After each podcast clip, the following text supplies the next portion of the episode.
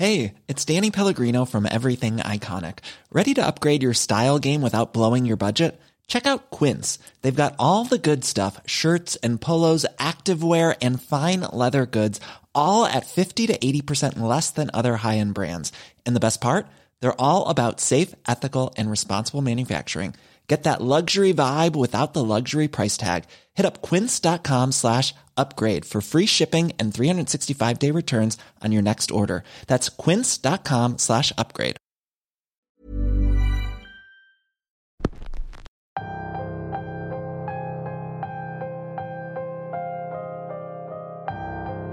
El calor sigue azotando y hace que todos busquemos formas de refrescarnos, incluso a los seres más extraños que pocos conocemos. Bienvenidos una semana más a Radio Macabra, su programa favorito de la noche. En esta ocasión tenemos una historia real sobre un supuesto nahual, o al menos así es como ellos le llaman. Historias sobre críptidos hay en todas partes, pero esta es una de las más reales que hemos escuchado. La historia de hoy se titula El Nahual y es traída para ustedes solo aquí en Radio Macabra. Éxitos que te matarán de miedo. Mi nombre es Álvaro Ramos y nosotros estamos a punto de comenzar.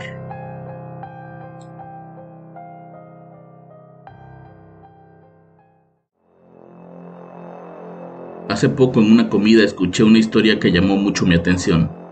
La persona que la contaba decía que en una escuela cercana se hablaba sobre la aparición de un animal muy extraño, a lo que los guardias del turno de la noche conocían como el nahual.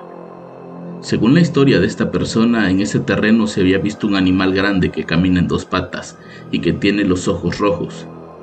Nunca ha atacado a nadie y tampoco han visto animales pequeños muertos, por lo que se descarta que sea un depredador.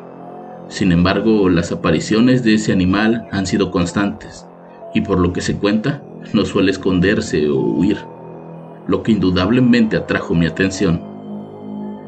Ese día no me pude resistir y le pedí a la persona que me dijera dónde estaba esa escuela, y resultó ser una preparatoria rural en medio del campo. La verdad es que era muy fácil de llegar y, por su gran tamaño, Hubiera sido sencillo esperar afuera en la noche para saltar la barda y esperar a que apareciera dicho nahual, pero decidí hacer las cosas de la manera correcta, por lo que un fin de semana fui directamente a hablar con los guardias. Para ganarme su confianza llegué con café, refrescos y comida. Desde un inicio les dejé muy claras mis intenciones, pero primero quería escuchar la historia de voz de ellos. Ese día eran dos, Chon y Jesús. Lo primero que me contaron fue lo que yo considero normal cuando se trata de historias de escuelas. Me platicaron varias experiencias extrañas que les habían sucedido. Ya saben, lo típico. Ruidos en salones, sombras que caminan por los pasillos, apariciones de personas en las oficinas, luces extrañas que aparecen y desaparecen, pero no me hablaban sobre el supuesto nahual, por lo que tuve que sacar el tema yo mismo. Cuando les dije que había escuchado aquella historia, me dijeron que en efecto se habían dado algunos avistamientos sobre un animal muy extraño que se paseaba por la zona de las canchas de fútbol. La descripción era la misma, un animal grande y peludo con aspecto de oso pero con cara o hocico de lobo, unos ojos rojos grandes y brillantes que daban mucho miedo. El animal camina en dos patas y cuando alguien lo ha llegado a ver, no se inmuta, al contrario, se queda parado de manera retadora como esperando que alguien dé el primer paso. Lo único malo de esa historia era que ni Chong ni Jesús lo habían visto con sus propios ojos. Únicamente era lo que les había platicado sus compañeros.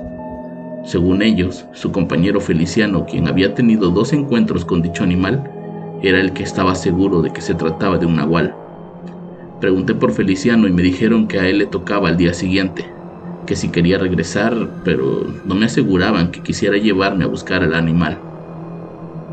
Un tanto decepcionado regresé a casa con la intención de ir al día siguiente en busca de Feliciano. Tenía una ligera esperanza de que aceptara guiarme o al menos me dejara entrar yo solo a tomar algunas fotografías, cosa que para mi buena o mala suerte sucedió. Al día siguiente llegué al lugar a la misma hora. Pregunté por Feliciano y me saludó un hombre de unos 50 años con un aspecto que para nada parecía ser de un guardia de seguridad. A él lo acompañaban dos perras mestizas, una llamada Princesa y la otra llamada Coca.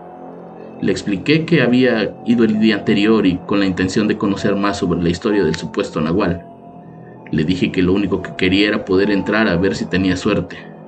Al hombre le parecía extraño que alguien estuviera tan interesado en eso. Pensaba que estaba jugando y aunque al principio se negó, cuando le conté los muchos lugares que había visitado y todas las experiencias paranormales que había tenido, entendió que para mí era bastante importante entrar ahí, por lo que accedió. Estuvimos en la caseta de policía con su compañero de nombre Tabo. Me dijeron que el primer rondín lo daban a las nueve, que a esa hora podía acompañarlos, pero que siempre que habían visto al nahual era cerca de la madrugada. Cuando la hora llegó, comenzamos a caminar por la escuela. A nuestro lado iban las inseparables perritas, quienes iban muy atentas a todo. Durante ese primer rondín, Feliciano me contó de la primera vez que vio al nahual, según su historia, él caminaba hacia la cancha de fútbol para llenar un bote de agua, cuando vio que algo se movía entre la hierba de los costados. Lo primero que pensó era que era una de sus perras, pues no alcanzaba a ver más allá de una figura caminando en cuatro patas, y por el color negro de su pelaje, pensó que se trataba de Coca. Primero la llamó con un chiflido, pero aquello no respondió al llamado, por lo que caminó unos pasos y gritó el nombre de la perra. En ese momento escuchó un ladrido que venía detrás de él y al voltear vio a ambas perras yendo en su dirección. Al regresar la vista al frente, aquel animal de gran tamaño estaba parado en dos patas viéndolo fijamente con esos extraños ojos rojos. Las perras comenzaron a ladrar pero no lo atacaban, más bien ladraban como avisando que tenían que irse de ahí. Feliciano corrió hacia la caseta de policías y sus fieles perritas corrieron con él, esa noche él y su compañero y su mascota estuvieron encerrados hasta que amaneció. Con esa historia mi curiosidad no había hecho más que aumentar, por lo que me quedé con ellos hasta el segundo rondín. No lo voy a negar, sentí miedo, pero creo que valió mucho la pena, pues esa noche constaté que la historia era real. Hey, I'm Ryan Reynolds. Recently, I asked Mint Mobile's legal team if big wireless companies are allowed to raise prices due to inflation. They said yes. And then when I asked if raising prices technically violates those onerous two year contracts, they said, What the f are you talking about, you insane Hollywood ass? So to recap, we're cutting the price of Mint Unlimited from $30 a month to just $15 a month. Give it a try at mintmobile.com slash switch. $45 up front for three months plus taxes and fees. Promoting for new customers for limited time. Unlimited more than 40 gigabytes per month. Slows. Full terms at mintmobile.com. A la una de la madrugada salimos de nuevo, pero esta vez a revisar los salones más alejados y un pequeño kiosco donde se hacen actos cívicos cuando llueve. Estábamos en ese kiosco esperando a que el otro guardia terminara de fumarse un cigarro cuando Feliciano se dio cuenta de que por el calor las perras andaban buscando agua, por lo que caminó hacia un bebedero para que se hidrataran. En ese bebedero fue donde vio al nahual la primera vez, me dijo el guardia. Yo me quedé viendo hacia el campo y los matorrales cuando de pronto algo se movió. De inmediato las perras se pusieron en posición de ataque, pero no ladraban. Feliciano comenzó a caminar hacia nosotros dando pasos hacia atrás para no perder la vista al frente, y en eso la princesa salió disparada hacia los matorrales. Todos gritamos que no, que regresara, pero la perra iba dispuesta a atacar. Fue ahí cuando aquella bestia se levantó y se hizo presente. Era tal y como lo describían, un animal peludo de casi dos metros, parado en dos patas y con esos brillantes ojos rojos que daban mucho miedo.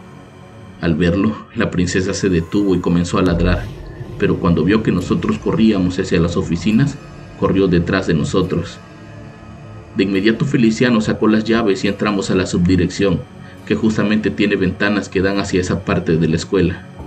Desde ahí podíamos ver los movimientos de aquel animal que no dejaba de vernos, ahí, inmóvil. Nosotros cinco estábamos temblando de miedo. Las perras se veían sumamente nerviosas, pero no hacían ruido. Desde ahí podíamos ver cómo aquel extraño animal caminaba hacia el bebedero y se ponía en cuatro patas para tomar un poco de agua. Luego lo vimos pararse de nuevo y caminar de regreso hacia los matorrales donde finalmente desapareció en la oscuridad. Por precaución nos quedamos ahí hasta cerca de las cuatro de la madrugada, cuando los intendentes llegaron. Ya era lunes y ellos llegaban muy temprano para limpiar salones, baños y pasillos. Cuando no vieron a nadie en la caseta de policías, fueron directo a las oficinas, donde nos encontraron sentados esperando a que saliera el sol. ¿Qué pasó? ¿Otra vez el nahual? preguntó uno de ellos. Sí, otra vez. Ahí anda, atrás en los matorrales, contestó Feliciano. Un día les va a hacer algo, mejor ya dejen de provocarlo. Acuérdense que por eso se fue Genaro. Genaro era un guardia que tuvo la mala fortuna de encontrarse de frente con ese animal. No lo atacó, pero por la impresión tuvo una parálisis facial y se tuvo que jubilar anticipadamente. Cuando por fin salió el sol, todos nos relajamos. Yo agradecí por dejarme entrar con ellos y me despedí con la promesa de que no regresaría. Ahora siempre que paso cerca de aquella escuela, paso a ver si me encuentro a Feliciano. Más que nada para asegurarme de que está bien y que no ha sido presa de aquel animal. Tal vez nunca sepa si se trata de un nahual o de algo que realmente escapa de mi comprensión, pero es de las pocas cosas que pude ver con mis propios ojos y que a pesar de que es algo que no quiero volver a vivir, puedo vivir tranquilo sabiendo que eso que vimos fue completamente real.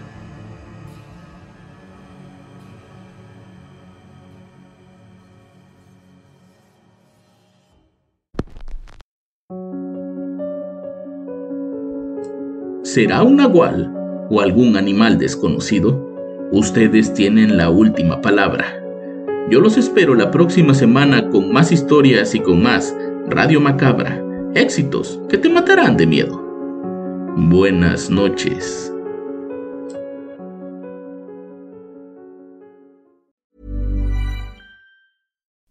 Would you like to look five years younger? In a clinical study, people that had volume added with Juvederm Voluma XC in the cheeks perceived themselves as looking five years younger at six months after treatment. Look younger, feel like you. Add volume for lift and contour in the cheeks with Juvederm Voluma XC. Reverse signs of aging by adding volume to smooth laugh lines with Juvederm Volure XC. For important safety information and to find a licensed specialist, visit juvederm.com. That's J U V E D E R M.com. Not for people with severe allergic reactions, allergies to lidocaine, or the proteins used in Juvederm. Common side effects include injection site redness, swelling, pain, tenderness, firmness, lumps, bumps, bruising, discoloration, or itching. There's a risk of unintentional injection into a blood vessel, which can cause vision abnormalities, blindness, stroke, temporary scabs, or scarring. Talk to a licensed specialist to find out if it's right for you.